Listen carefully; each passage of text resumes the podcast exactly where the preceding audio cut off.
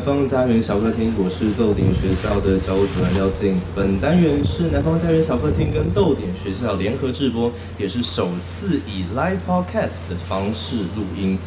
为什么会有本集的规划呢？在二零零三年年初，南方家园小客厅规划了“天凉了，心寒，想换工作补补身吗”这个单元，邀请了出版产业相关，包括出版社、杂志社、书店、阅读网络媒体、版权公司、设计师、纸书跟电子书经销商等等，分享每个个领域的工作内容，还有产业面试经验。那么每次我们听这群有着十多年经历的前辈谈到文化相关产业，还是充满着热情跟热血。但是呢，现在大环境不一样了，可是每年还是有大量的年轻人加入这个产业，所以我们会想问说，新进来这个领域的年轻人心里是怎么想的？会不会跟这些前辈们们的想法有着落差？又是怎么跳入这个坑的？会不会好奇前辈们为什么依旧在这个行业里面奋斗，甚至是连长出了白鼻毛都毫无怨悔？然后有没有自我怀疑，要不要继续贡献你青春的肝？所以本单元邀请到四位还不到三十岁在出版界工作的来宾，一起来聊聊他们在文化职场上遇到的各种形色故事。那么第三集我们邀请到的是文学杂志编辑胡兆轩。来，我们先跟大家打声招呼吧。嗨，大家好，我是赵轩。好，我们直接进入第一个主题，就是快问慢答。来，第一题，最喜欢的电影？云端情人。云端情人，你最恐惧的是什么？死亡。你最后悔的事情是什么？大学跟朋友绝交。嗯，什么样的朋友？什么样的朋友？好朋友啊。好朋友。就没联络了。你这一生中最爱的人或东西是什么？我吗？你妈，爱情、成就跟财富，如果舍弃掉一个，可以确保其他两全，你会割舍掉哪一个？财富吧。财富，所以爱情跟成就，嗯，好，哪种艺术类型消失了不会影响人类生存？呃，文学、绘画、舞蹈、音乐、雕塑、戏剧、建筑或电影？建筑。第二个选建筑，来。旧或新？旧或新？诶、欸，旧的。旧，旧的什么？旧的什么？嗯，我不知道，物品吗？好，旧的物品。先相信还是先怀疑？相信。先相信。有过哪些其他的工作经验？呃、嗯，工作经验，摄影、采访、剪辑。嗯，好。产业内谁是你的理想典范？目前没有，呃呃，对啊，对啊，目目前没有，然后未来的嘛，对啊，但是目前没有，哦，目前没有，对对对，目前没有，好失礼哦，这边一堆出版界的，来工作后对产业最幻灭的一些事情，最幻灭吗？就是要处理很多人事，会心很累，心很累，就是好，比想象中的跟人与人的接洽比想象中还要多，就是很耗能啊。很好，的确，的确，好。您现在收听的呢是南方家园小客厅跟逗点学校联合制播的特别节目《二十岁的职场生存记》。那我们今天来宾是文学杂志的编辑吴兆轩。那兆轩现在在这个工作待了多久了？两年又三个月。两年又三个月。那这是你的第一份工作吗？你大你毕业之后的第一份工作吗？第二份。第二份，对，所以在这工作之前，因为现在是杂志的编辑嘛，对，那在这工作之前是做什么的？我之前在传统照相馆上班，就是那种大家都会去拍证件照那种传统照相馆，然后呃是社区型的，所以我会身兼店员加摄影师，就会帮比如说来附近办，比如说大家都要出国嘛，就会换那个出国的护照啊什么，就帮他们拍一下。OK，那在呃照相照相馆工作的时候，其实也还有其他兼职嘛，有接一些摄影案跟采访案子，可以跟我们聊聊那些案子吗？就因为传统照相馆的时间是排班，所以我就会在排班之外的时间自己去接一些摄影或采访案，然后这些之前有接过一些，比如说像新北文化季刊或者是一些比较额外的，呃，就是小采访这样。然后有些就是跟房，也不不一定是我房，就是我在旁边记录这样。OK，所以会不会当初有一个想法是可以靠接案生活？我觉得如果要靠接案生活，其实它有一个很重要的是你的案源要固定。所以，因为很多人说为什么要先工作之后再去结案，是因为你可以在一个职场环境或者是一个工作里面先培养自己的人脉，之后如果自己出去开公司或者是要结案的话，你才知道哪案源可以从哪边来，然后或者是找哪些朋友合作。所以我觉得我一开始从接案下手是运气好吧，就刚好我那段时间都有朋友来找我，然后想找我帮忙。不管是采访或摄影这样，那个时候是大概大学时候的事情吗？是大学毕业之后的事情？就大学毕业后一年，然后因为我接案的后期刚好就疫情要开始，所以那个时候就想说，那接案就会开始变得不太稳定，所以我就变成要还是要找一个比较相对来说稳定的工作，才会去照相馆排单上班的。OK，但是在照相馆其实也只待了大概待了一年嘛。对，待了一年。然后也是因为疫情的关系，所以才决定离开吗？我、哦、没有啊，我离开是因为那边的，哎、呃，我在那边照相馆大概领的薪水是两万六。是。对，所以那个时候觉得，然后通勤距离又要一小时多的，对，所以对我来说，那个时间成本跟薪水并不符合我觉得可以待长久的一个环境，然后再加上。老板，我觉得他并不是一个很有远见的，在规划他的照相馆这件事情，对，所以就觉得一年应该差不多。OK，所以呃是在二零二一的时候，就是跳槽到现在的呃文学杂志的工作嘛。对对。然后我们之前聊的时候，是你一进到那个工作的时候，其实就是那是五月的事情。六月中，六月中，那就是三级警戒的时候嘛，最严重的时候。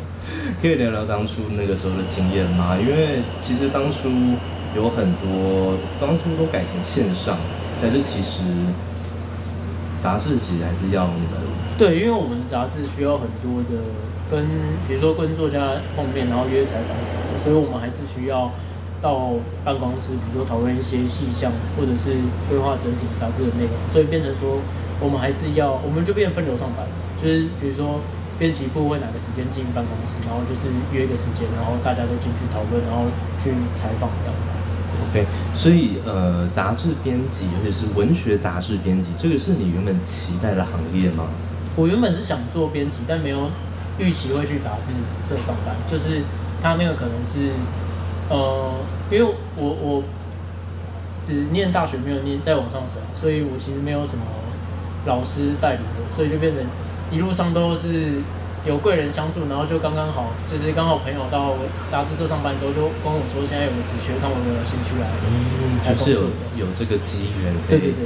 OK，你刚刚提到说，就是读完大学之后就没有往上升。那呃，赵轩大学是读什么的？我是读中文辅教育系，然后之所以会去辅教育系，是因为我的教程没有考考过，教育学程没有考上。然后我就想说，我还是要了解一下教育系到底在教什么，就去辅一个教育系。所以就变成说，就是你不能当老师。对，我不能当老师。但是你可以，你有一些对，就是相关的学术课程上的一些知识，就是可以去补教之类的吗？也应该也没有到那种程度啦，就一些皮毛而已。OK，但呃，赵轩其实在大学的时候有转校，对不对？对，我从佛光转到文化。你在佛光读了多久？读一年。读一年，那当初也是是读什么系啊？都是中文系，都是中文系。对对对。为什么想要读中文系？为什么？我是主要是国中开始，就是那个时候国中老师对我很好，然后我国国文也是科目里面最好。然后当初有一点算是受这个影响，所以就觉得说，那既然我很喜欢这个领域，然后也遇到好的老师，就是心向往之，就觉得自己可以往这个方面发展。OK。那后来从呃佛光，嗯，然后转到文化嘛，对。然后在文化的时候呢，其实就开始有做一些算是跟呃出版产业类似的事情，像你有当过校刊的记者。对，那个时候校内有在征记者，然后我就去报名应征，然后就是主要是会报道一些校内的活动，比如说像这样的校内，如果是办市集，就是像校内就业博览会啊什么的，他们就会安排我们去采访。就是邀请来的摊商，然后写成一个报道这样。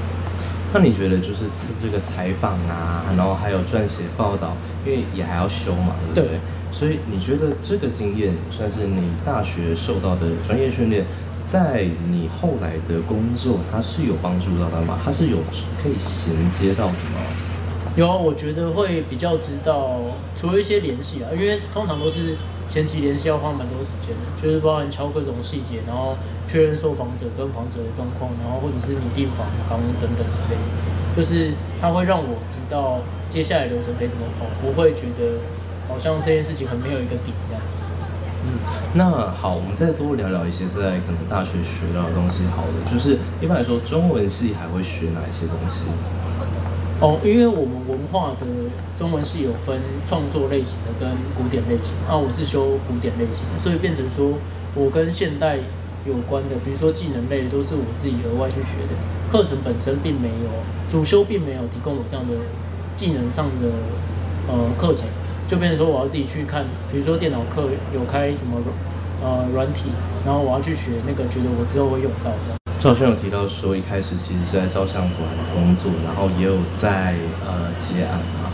那个不好意思，听众朋友，假如说你在听这集 podcast 的时候，你听到一些营造跟建筑的声音，那个很抱歉，因为我们现在在的世纪广场旁边非常的热闹，那希望。后制的时候可以让你们的聆听效果好一点。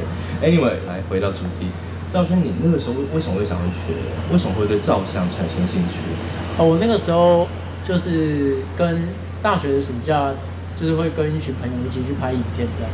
然后所以那个时候就开始，我一开始是拍风景，然后之后因为要拍微电影，然后拍照片，所以才会开始就是跟朋友们一起学人像摄影，然后再从人像摄影变成拍电影的一个团体规模。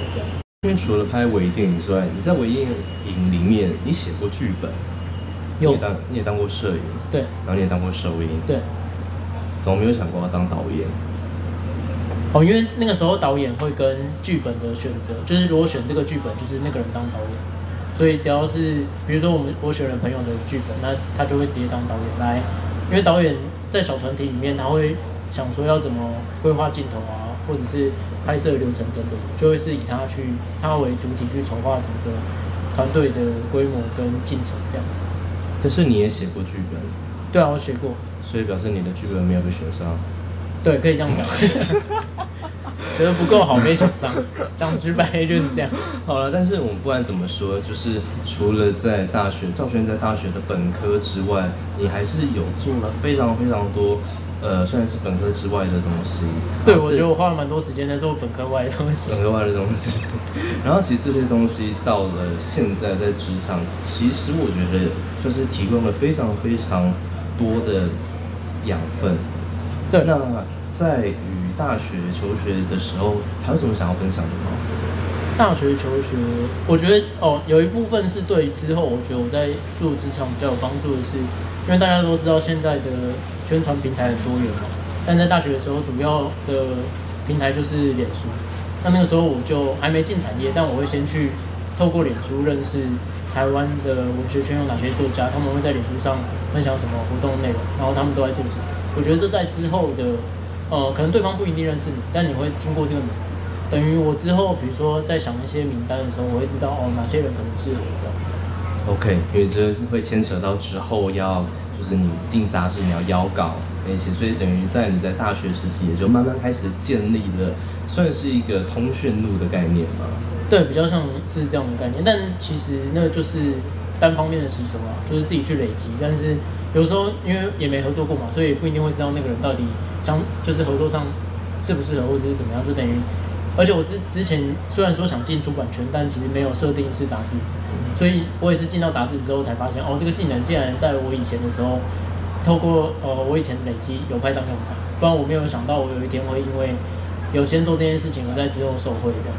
你一直讲到说你想进出版圈，但是没有想到要进杂志，所以就是我有点失望的预期在里面。因为我觉得不太一样啊，就是杂志是一个。因为月刊的话，就是每个月都要出嘛。对。但书本可能就不会是一个月为单位。对，所以它的规划的内容或者是整体的要考虑的东西就，就对我来说其实差异差别蛮大的。嗯嗯。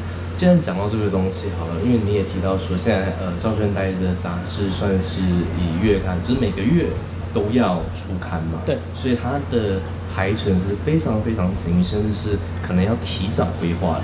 可以跟我们讲一下杂志的出版流程吗？嗯，杂志基本上会就是通常都会在前一年就规划下一年的专题，就是每个月通常我们都会设定一个主题嘛，就是像大家现在常见到的那些杂志都会当月主打什么内容这样，那那个通常都会在呃前一年先规划好，然后执行的话通常会在。比如说是一月号，我们就会在前三个月，所以大概在十月或前一年的十月或九月就已经要先敲好内容，然后在十一月的话，就会变成是十二月初的时候就要先收到稿件，因为我们需要留时间去处理文稿，包含校对啊，包含查核内容啊，包含找适合的配图。杂志，我觉得杂志跟书本最大的差别就是，如果是做纯文字书的话，你需要找很多配图来丰富你的版面，或者是。请美编设计版面，让你的文字跟呃，你的文字是可以比较让人是容易阅读，或者是整本杂志氛围是容易阅读。那设定主题的这个大方向是你们编辑决定的吗？还是其实就是呃上面的主管确定？通常都会编辑们先讨论，就是会开编辑部内部会议，然后讨论完之后就会跟上面。的老板讨论之后，看看哪些专题是 OK 的。那如果真的 OK，才会往下执行；不行的话，就会再重新想新的这样。OK，因为呃，我们之前在聊的时候，还有聊到一个非常特别的专题，就是作家逝世的那种专题嘛。嗯。那像这种专题出现的时候，它一定会打断原本的出版流程。对。所以，假如说要在做这个主题的时候，它会怎么样？是怎么样硬卡进去？然后那个流程是怎么样？我通常会先确认一下，如果要突然要插进这个呃报道事事相关的，不管是怀念文章啊，或者是呃记录内容，都会先确认一下篇幅多少，因为通常会以八的倍数，就是不管是八页或十六页，去规划我们要印刷的内容这样。所以如果我知道呃它的页数可能要占掉我一台或一台半的，一台就是。十六页，对，所以如果我知道它会占掉多少的话，我就可以去调整我的内容，看哪些是可以往后延的，或者是我的总页数就要直接往上增加。，OK，好，所以这个就是呃杂志出版在敲定主题的，这算是最一开始的流程嘛。那之后就要开始邀稿，是吗？哎、对，只要我们敲定主题之后，就会开始在寻找适合的、符合那个主题的作家。或者是相关产业的从业人员来撰稿，或者是受访，因为有些呃有些老师们可能不管是创作或者是事业比较忙的话，他不一定有空自己写，我们就会派人去采访他，然后也会同时派摄影师，就等于出一个采访团去找那位老师，然后进行采访这样。但是这样的时间其实是蛮赶的嘛，对不对？对，通常我自己会抓的余韵，就是因为我不太喜欢给。就是访问者，就是我们会找人去访问老师，所以我通常不会希望访问者的准备时间太少。就是我希望他可以，比如如果是一本书，我会希望至少留一个月的时间，让他可以好好看完这本书之后，拟一个访谈稿，让老师知道访谈者想要问他什么问题。所以变成说，假设这一本书七月出好了，那如果他希望七月就看，我可能就要五月或四月的时候就知道有这本书，然后拿得到。电子书稿就是内容大大约内容之后，去敲适合的房子，这样子我才可以如期的在同一个月出，不然就会变成说都是七月的书出版我才看到这本书，我就会做报呃采访完的刊登时间就会可能跑到九月或十月去，就对对于宣传书这件事情来说，如果延到九月或十月，其实效益就是产生的不管是宣传效果或者是。作家们的感受都蛮不一样。如果当月的话，我觉得对作家来说也会最开心，就是他可以又看到杂志，又看到自己的新书出来这样。那碰到脱稿的作者要怎么办？目前没有啊，目前没有。对，就是我们会，因为我自己的习惯是会往前压截稿时间，所以我会留一个余韵，是假设，因为有有时候老师身体不太好，比如说我最近。听到超多作家都去开刀，开眼睛的刀，就是他跟我说，他只有可能要休息一段时间，因为他可能白内障啊，或者是青光眼等等之类的，就暂时不能写稿。对，所以我就会预留一个时间，是呃，可能一周到两周是有缓冲时间。如果老师身体不舒服，或者是交不出稿来，是我可以压缩我的工作时间，就变成老师可以比较有余裕，但我会比较赶。那我就是用我的时间去换老师协助的时间，这样。OK，好，那稿件进来之后呢？稿件进来之后，就是杂志基本上就是校稿完之后开始配图，然后就会给美编排版面这样。那因为美编排版面有的时候会跟我们预想的不一样嘛，所以中间就会有很多沟通的流程，或者是我们设想的东西，通常要找一个实际的范本让他们知道会比较明确，就是不能说我想要一个什么感觉，或者是我要某一个颜色，这样子他会完全不知道你在想什么东西，就变成我们要去找一个，比如说哪一个已经。呃，在网络上找到的图，或者是哪一个杂志曾经排过类似的版面，就是请他参考这个，但不是直接照用。就是我我告诉他，我要我想要这个风格，然后看他可不可以呈现出我要的效果。他、如果不行的话，就想个办法看怎么样调整这样。OK，好，所以稿件进来之后，就会开始处理算是校稿的部分，还要处理照片的部分。然后刚刚要讲到就是跟美编的沟通嘛，对，对不对？会怎么样去跟美编沟通呢？因为我们也知道，呃。还有我们就是刚刚上面两集也有提到说，其实要跟设计、跟美美术沟通是最困难的一件事情。对，你会怎么跟美术沟通？除了刚刚讲的那一些。嗯，我觉得这会跟就是你的美编是不是跟你是同个呃美学或者是同个时代的人蛮有影响的，因为跟我们合作的是长我蛮蛮多岁的。设计师，所以变成说他会有他的美感，嗯，但是我们就是在我这一辈可能会就会喜欢一些比较像是我这辈会接触到的风格，他就不一定能呈现嘛，所以就会变成说，如果他他没办法做出来的话，我们就会想说，那我要怎么样改版面是可以接近我要的内容？对，就是除了我下指令要明确之外，我可能就必须自己手动去调整那个版面。那这样手动去调整版面，呃，设计师或是美编不会不爽吗？就一开始要沟通清楚，就是先告诉他我要的是什么。嗯、但因为我们通常改完之后，还是会给他们确认过，对，所以他们会知道我们动了什么东西。那如果他会有他的想法，或者他觉得哪边有问题，他会再回扣我最后还是会有个来回的过程，但会相对来说比较耗时啊。你觉得你刚刚提到说，就是现在杂志合作的美编，其实就是年纪长了蛮多岁的吗？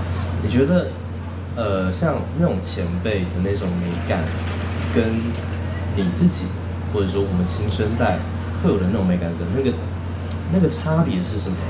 我觉得就是每个时代接收的美感的教育不一样，这这不是一个对错问题，就是大家，比如说我常接触工地风，我就会觉得工地风的。设计或者是这个环境是我舒服我喜欢的。那如果我接受的都是呃可能是展呃馆舍展展览类型的，那我就是觉得哦我一定要做成那个形式展览。所以它不是一个一定要哪一个的问题，而是我去沟通的时候有可不可以明确讲出说我喜欢这个风格，然后他能不能做到啊？如果不能做到的话，那有没有什么替代的方案可以让我想要呈现的东西可以如实呈现出来？这样。嗯这也是我们刚刚提到说，就开始工作之后发现，就是跟人与人之间的那个，对，就是我觉得做杂志这件事情本身，就是其实绝大部分都在处理人的问题，不管是联系采访，或者是作家们的需求，或者是在后置美编这方面，就是各个，我觉得写作本身相较来说是属于自己一个人，反而比较容易，就是你把它写好，那如果写不好被退稿的话，就是看。呃，你的主题跟你的撰稿方向是不是有所出入？他们的需求不一样，但很多时候是在人跟人的互动的时候就出问题了，所以导致接下来一连串的事情都不顺利，这样。嗯，OK。所以说，好，讲到人力编制这个问题，赵轩现在待的呃杂志的人力配置是怎么样？目前是三个编辑做，就是做杂志的编辑是三位这样。你觉得这样够吗？我觉得这样够吗？我觉得可以，就是因为通常我们会轮，就是有些专栏或者是专题负责，就是我们会一人负责一个专题跟部分的专栏作家，那我们就会用三个月轮，所以就变成如果我负责一月的内容，接下来就是四月或五月，就是它不会让一个编辑在短时间内，如果是连续的话，就变成一二连续两个月，我都要处理一个专题，那那个专题可能是四十页到五十页的内容，我等于在短短。一到两个月就要处理将近一百页的内容，都是我负责整理通整，那那个负担就会太大。所以以目前人力编制来说，我觉得三个月算是一个不会太忙，然后同时可以处理一些杂事的状态。OK，好，我们回到那个呃杂志印刷的流程，所以每边的档案回来，然后你也自己调整，然后就是跟双方达成共识之后，接下来的步骤是，接下来就是准备送印。那跟因为跟我们合作的是，他会把蓝图送到我们公司，就我们不用去印刷厂，所以他就会来把东西带来公司之后，我们就会看看过内容，因为那个算是最后一次送印前的检查。所以比如说有时候我们都知道书本会看到缺字或者错字，那个时候如果要挑出来，就是那个时候挑；如果没挑的话，就是印出去。那印出去之前有遇过，就是因为我们调了版面之后会给美编嘛，美编跟会再给印刷厂，然后那时候就发现其中一个图层。跑到字的上面，就变成我的字被压在图下面，所以字就消失了，有一块整个不见了，这样大概三四百字吧。所以我们就要印一个，呃，印一个贴纸，然后把我们印的，比如说假设我们印两千本，我们要贴两千本的贴纸，就是把两千本的杂志的贴纸贴上去，然后才可以发出去的。为什么不印一张可能卡或者什么直接插进去就好？呃，因为它它是一个。一整面的字的话，它是有一个固定的位置，所以你一定要贴在那个地方。对对对，然后也不可能回去，就是比如说我重印那一整面嘛，但那样子它就会是现有的，先把旁边的胶装切掉。对。所以你整个杂志，如果你家里收了很多本杂志，然后都排在上面的话，你会发现那一期怎么比较小、比较短这样。对，所以也不可能重印，然后再重新胶装一次。对。OK，那送印完之后呢？送印完之后就是等。杂志印刷出来嘛，然后印刷出来之后，接下来就是处理一些比较后续的内容，比如说寄杂志给作者，然后还有他们的稿费，稿费也是由编辑部去整理的，就是我们会确认每一篇要给多少稿费，然后把稿费再请会计汇款给作者。对，OK，好。呃，我们刚刚从赵轩的，就是大学时期聊起，就是读中文系嘛，还有做过一些工作，然后到现在在文学杂志当编辑。我们知道说，其实职场跟学校最大的差异是，必须要跟很多不同世代的人共同工作。像刚刚赵轩也说的，就是美编其实是长了很多轮的。那面对这些差异，你还有什么一些特殊的经验呢？特殊的经验，我觉得是因为通常会有，就是在沟通上有的时候会有想法不同，就是会有代沟嘛，所以就变成说我要知道，或者去想说他们可能想要的内容是什么，就变成说我不能完全遵照自己的想法去做事情，然后会会需要去设想说他们的需求是什么，那这些部分有有时候我可能不知道，因为那有时候可能是。这个作家特殊的需求，我就变成要去询问，或者是需要去跟同事说，哎，都去跟同事问说，那去跟这个作家相处有没有什么特别需要注意的地方，或者是伴手礼都要带什么，这是非常人际相处的问题。这样。OK，呃，伴手礼要带什么？对啊，就是有些作家，比如说他只喝红茶，uh huh. 我们就不可能带绿茶或者是乌龙茶去找他。Uh huh. 然后或者是指定品牌的，uh huh. 所以我们就要带那个牌子的红茶去找他。所以这是你们在可能在联络人。人的那个附录就要写一下那个吗？对，就是跟这些人，就是跟作家们相处，就是每个人都有一个可能备注这样，然后就是跟他相处的时候要注意什么内容，然后要带什么东西给他。对对对。OK。那么你现在对于职场会不会有一些困惑，或者是矛盾，就觉得 KK 的地方，可能是组织的形式，然后或者是可能在职场内的人际关系。或者是更大的，就是社会制度这个面向，这都可以讨论。我觉得，因为以文组来说，就是在在学校的时候，就是还是会有有很多人说啊，你文组毕业之后要做什么工作？然后他就会很很替我担心说，啊，你做这个会不会薪水很不好？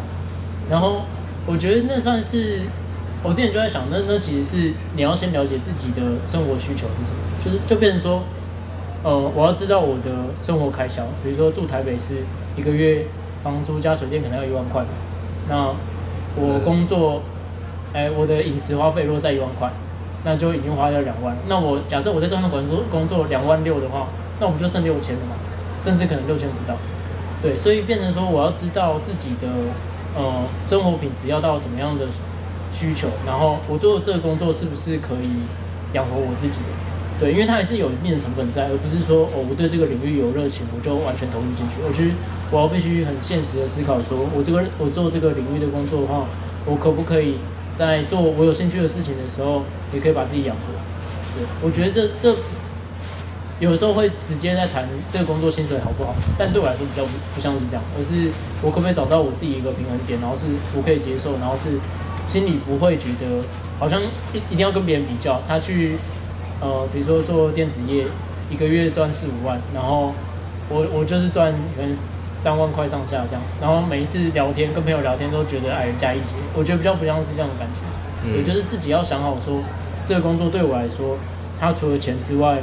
我是否有其他收获，或者是我想要在里面找到，呃，留留下什么，或找到什么东西？所以你现在在文学杂志当编辑，你想要找到什么跟留下什么？我觉得我是，因为我我之前做照相馆，然后不管是做摄影或者是做编辑，我觉得就是我我还蛮怕就是不见这件事情，就是你好像没有来过，因为。现在这个电子时代，虽然说大家都很容易发表内容，然后大家都可以很呃把自己当做自媒体去宣传嘛，但是它其实是一个非常庞杂的，呃，也不一定会让人看到。所以好像哪一天我消失了就不存在，但当它是一个纸张的时候，自己的名字曾经在这个地方被记录的时候，好像会比较踏实一点。但纸张会受潮哎。对啊，但是就希望不要两千本都受潮。我们刚刚在快问慢答的时候问说，赵先生最恐惧的东西是什么？你回答死亡吗？对对对，所以这是不是也跟你害怕被遗忘吗？害怕没有留下痕迹的这个东西有关吗？你你很想要被记住吗？哦，我觉得是，我我觉得我会回头看不到自己在哪里，这件事情蛮可怕的，就会忘遗忘自己，也不一定是别人要记住我，但有的时候我觉得就是。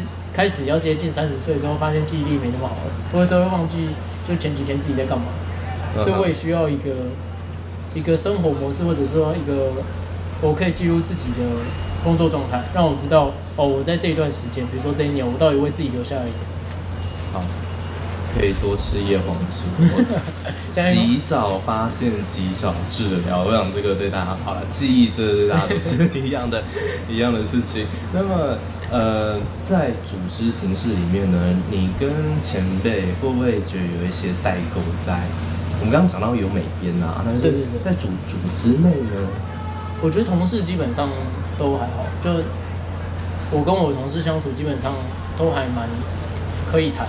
就不太会说一定要遵照谁的方式去做，而是说，比如说我们都会提很多人选去采访嘛。那有些有些时候我提的人选可能不是那么适合，他们就会跟我讲说为什么，然后他们有什么顾虑这样。那我就可以理解说，哦，他们是在什么样的思考脉络下得出这样一个适合的人选，而不是说，哦，我觉得他们好像是同个领域的，他们就可以谈得来。对对对，我觉得。那除了是一些经验啊，就是他们相处过，所以知道哪些人适合。那除此之外，就是他们透过他们的学术背景，或者是他们的呃其他相关合作经验的累积，才得出这样一个答案。那那部分是我进这个圈子还很之前，所以我必须要去学习。那跟长官之间的代沟呢？长官主要是会比较多指令的部分吧，但这部分我就是基本上我在工作的时候可以。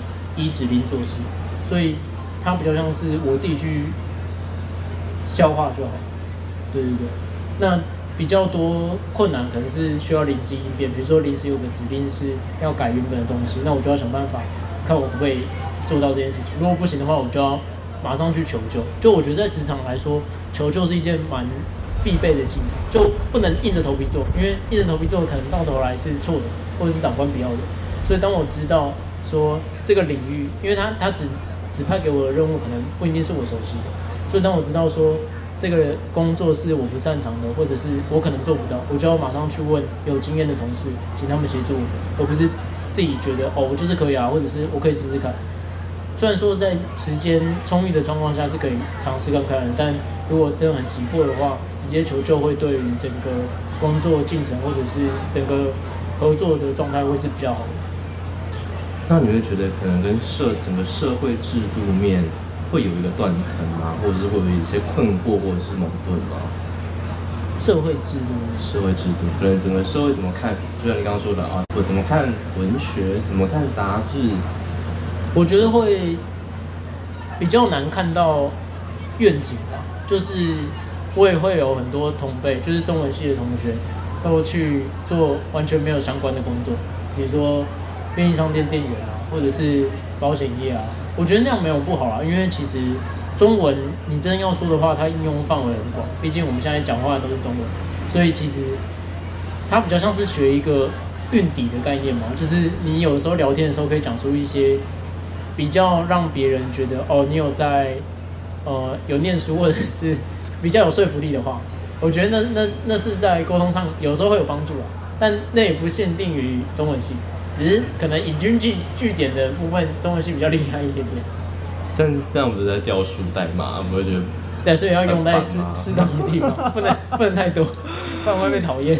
也是啦，好啦，我们讨论了蛮多中文系啊，还有就是在进产业之后碰到的那些困惑、那些困难。那么赵轩，你对于前辈还有现在既有制度，会不会有一些问题？会不会想要跟他们提问？那些在这个行业待了。在这个行业待了这么久的前辈们，你都问说这个制度怎么运行的之类的，任何问题都可以啊。我说，例如说，你怎么可以待那么久，或者是你都不会累吗？或者是……哦，我觉得，因为身边的人都会听到，就是如果在做在工作的同事都会听到，就是确实会有很累的部分，但大家都会用各自的休闲模式去消化它，比如说追剧啊，或者是。看漫画啊，等等之类的，所以我觉得，呃，工作环境来说，我觉我我对我来说比较困难。我觉得美编确实是一个，就是刚刚提到的那一块，就是我我比较会需要一个，呃，跟自己世代比较接近的，或者是沟通会比较顺利的一个美编。我觉得在流程上会比较顺利，因为我之前就想过，假设编辑如果少一个人，然后换一个美编的话，它可能会变成一个比较，呃。我觉得运作模式会更更流畅一点。嗯，了解。那呃，赵轩在这个杂志其实也待了两年了，是吧？待了两年了。那会不会想要跳坑呢？目前还没有，因为我是会设短期目标的，就是我会在进来之前，我就想说我要在这个地方做三年，然后三年之后再看是不是还有我学呃我设定的学习目标还没学到。就比如说，我想在这个环境学到哪些技能。我是还没有学到的，或者是我在这个这两年间经历了一些什么事情，是我觉得我可以再往下深入去学习探探讨。那我就觉得三年这个时间可以再拉长。那我现在还在评估，因为两年了，所以还在整理这段时间的收获跟内容，再去考虑说我接下来的发展是要继续做呢，还是有什么其他规划这样。嗯，对啊，因为讲到三年，其实时间也快到了，就是。时间过很快哦，也不到几个月而已。所以，呃，你还有什么东西是你想要，可是还没有去得到的，在这个产业上？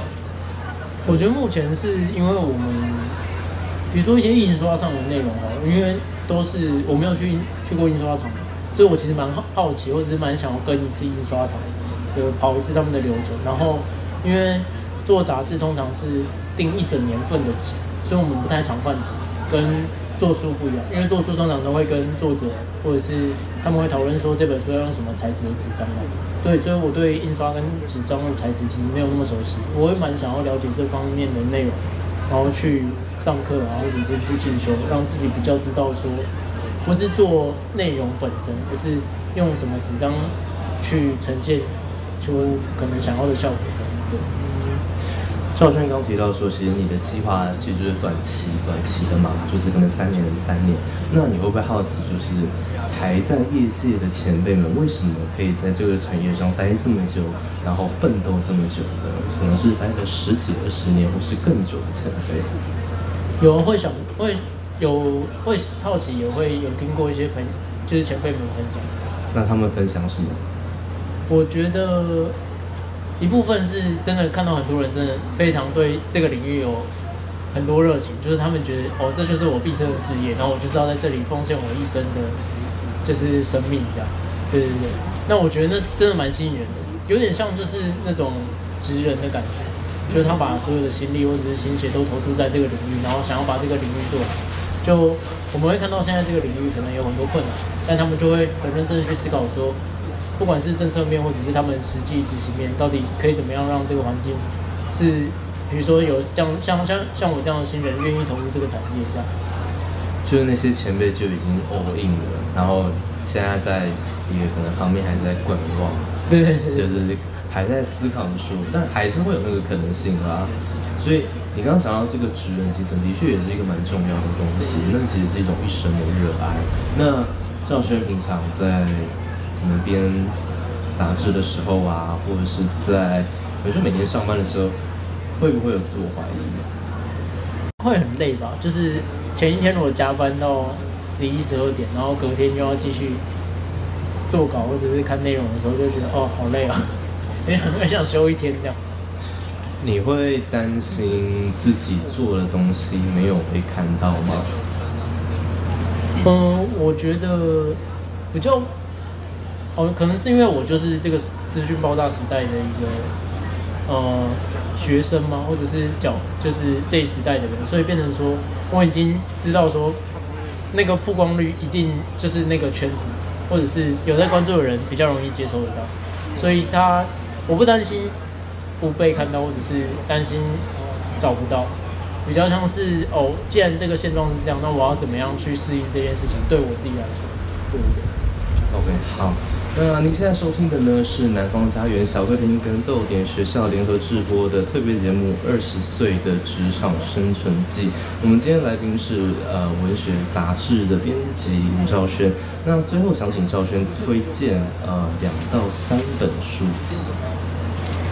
哎，我传给你的两本是什么？我刚忘记名字。你传给我的两本是什么？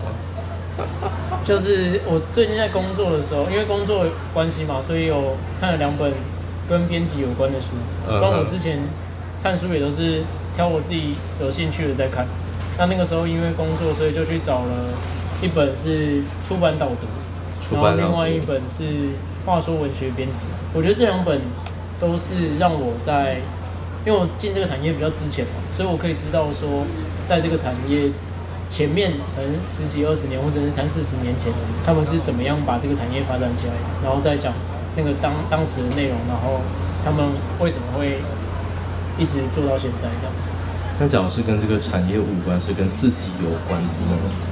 你碰到一个朋友，你碰到一个陌生人，你碰到一个爱人，你想要推荐给他一本书籍，或是一本杂志，或者是一个，你想要推荐什么？